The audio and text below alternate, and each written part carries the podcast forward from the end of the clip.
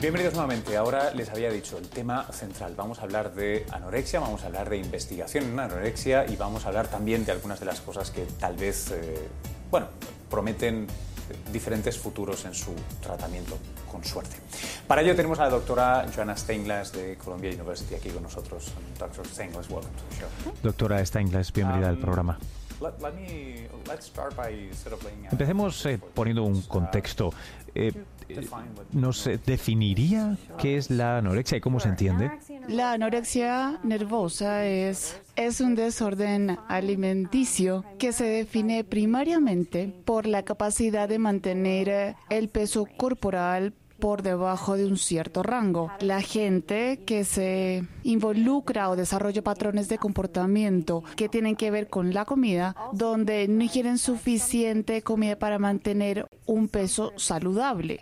También se caracteriza por algún tipo de problema alrededor de la forma y el peso corporal. Algún tipo de experiencia en el que te sientes más implicado, que es más importante cómo te ves, o tal vez no poder apreciar adecuadamente la severidad, el problema en el que te has metido con la pérdida de peso. Hay dos tipos de anorexia nervosa. Uno simplemente tiene que ver con no comer lo suficiente y el otro tiene que ver con comer demasiado y vomitar, que es bulimia.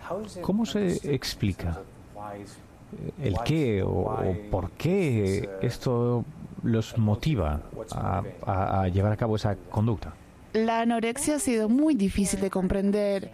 Parece que ha estado presente a lo largo de toda la historia, casi en la misma proporción. Parece que hay algo claramente biológico en la enfermedad. Algo sucede cuando la gente empieza a hacer eh, dieta por, bueno, casi cualquier dieta. Mucha gente hace dieta y solo un pequeño número de personas desarrolla este tipo de enfermedad grave en el que se quedan anclados y no consiguen regresar a un peso saludable. Uno de los más grandes problemas es el estado de malnutrición.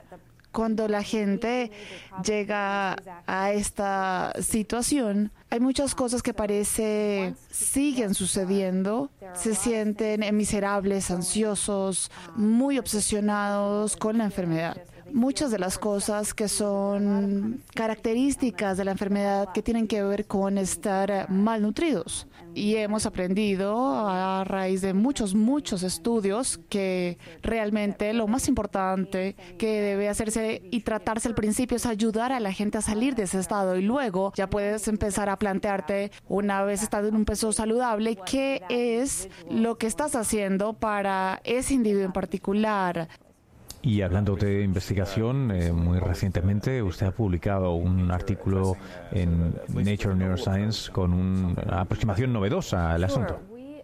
Publicamos en el New York Science un estudio que nos permitió mirar directamente a las decisiones que se toman sobre la comida.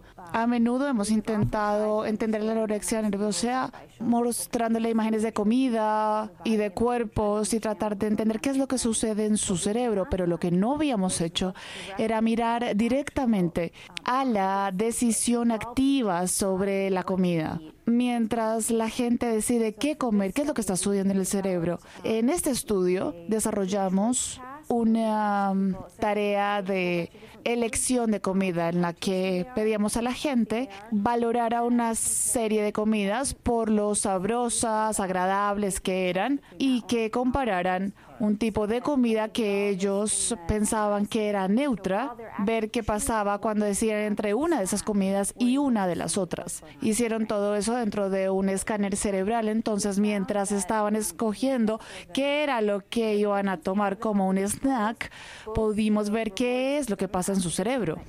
Encontramos que para los pacientes y también para los individuos sanos, bueno, ambos muestran lo que uno esperaría que es un sistema de recompensa que se activa cuando están tomando decisiones sobre comida. Pero los pacientes y no los control mostraron actividad en una región del cerebro que se conoce como el cuerpo estriado dorsal.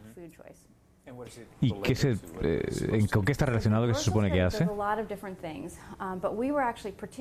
Bueno, el cuerpo estriado dorsal está relacionado con muchas cosas, pero estamos particularmente interesados en él porque se sabe que se está involucrado en lo que se conoce como comportamientos habituales. Es decir, los tipos de aprendizaje en los que tú aprendes a hacer una cosa y una vez ya estás entrenado, simplemente sigues haciéndolo, aunque no necesariamente estás interesado en el resultado de esa acción. Y eso es una cosa en la que estamos muy interesados. ¿Qué significa para eh, supongo cuando uno eh, se aproxima a un paciente, eh, ¿marca una diferencia? Yo creo que mm, marca una gran diferencia. Mira, este es el primer estudio que se ha hecho, pero nos ayuda con varias cosas. En primer lugar, para explicar a las familias, porque es muy útil que los padres puedan meter en su cabeza la idea que es algo que está sucediendo en el cerebro. No es algo simplemente que tiene que ver con voluntad. Fuerza de voluntad.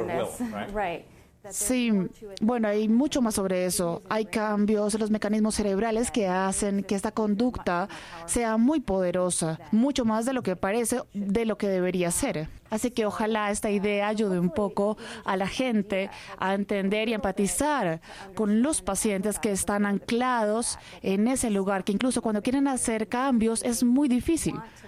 Eso es una de las cosas. Creo que solo hablar de ello con la gente es de mucha ayuda. La otra cosa, que la otra manera que yo creo que va a ayudar es porque nos va a ayudar a pensar en tratamientos de manera diferente. ¿De qué manera? Hemos empezado a desarrollar algunos acercamientos de psicoterapia en los que ayudamos a la gente a enfocarse en lo que empieza la conducta en lugar del objetivo. Sabemos que los pacientes quedan anclados en hacer este tipo de cosas, incluso cuando ni siquiera están interesados en el resultado. Entonces podemos ayudarlos a enfocarse en lo que empieza este comportamiento. Así pueden modificar, tal vez con pistas o tal vez con otras conductas que pueden hacer al principio esto para que no continúen por el camino conocido. Y eso además también nos da nuevos objetivos para seguir investigando y hacer terapia. Tal vez hay nuevos mecanismos neurobiológicos en, en acción. Entonces, asumo que están eh, siguiendo la investigación con más estudios, ¿verdad? Sí, vamos a seguir ambas líneas de investigación, vamos a hacer más para intentar entender los mecanismos cerebrales, entender eh, qué sucede en esa región ah, del cerebro y las elecciones sobre comida después del tratamiento. También lo compararemos con otras personas para ver em, cuando ellos toman decisiones sobre comida sobre la restricción de comida o tal vez otro tipo de dietas, vamos a ver si hay cosas similares o diferencias. Muy bien, muchísimas gracias, eh, doctora Steinglas, por venir al programa.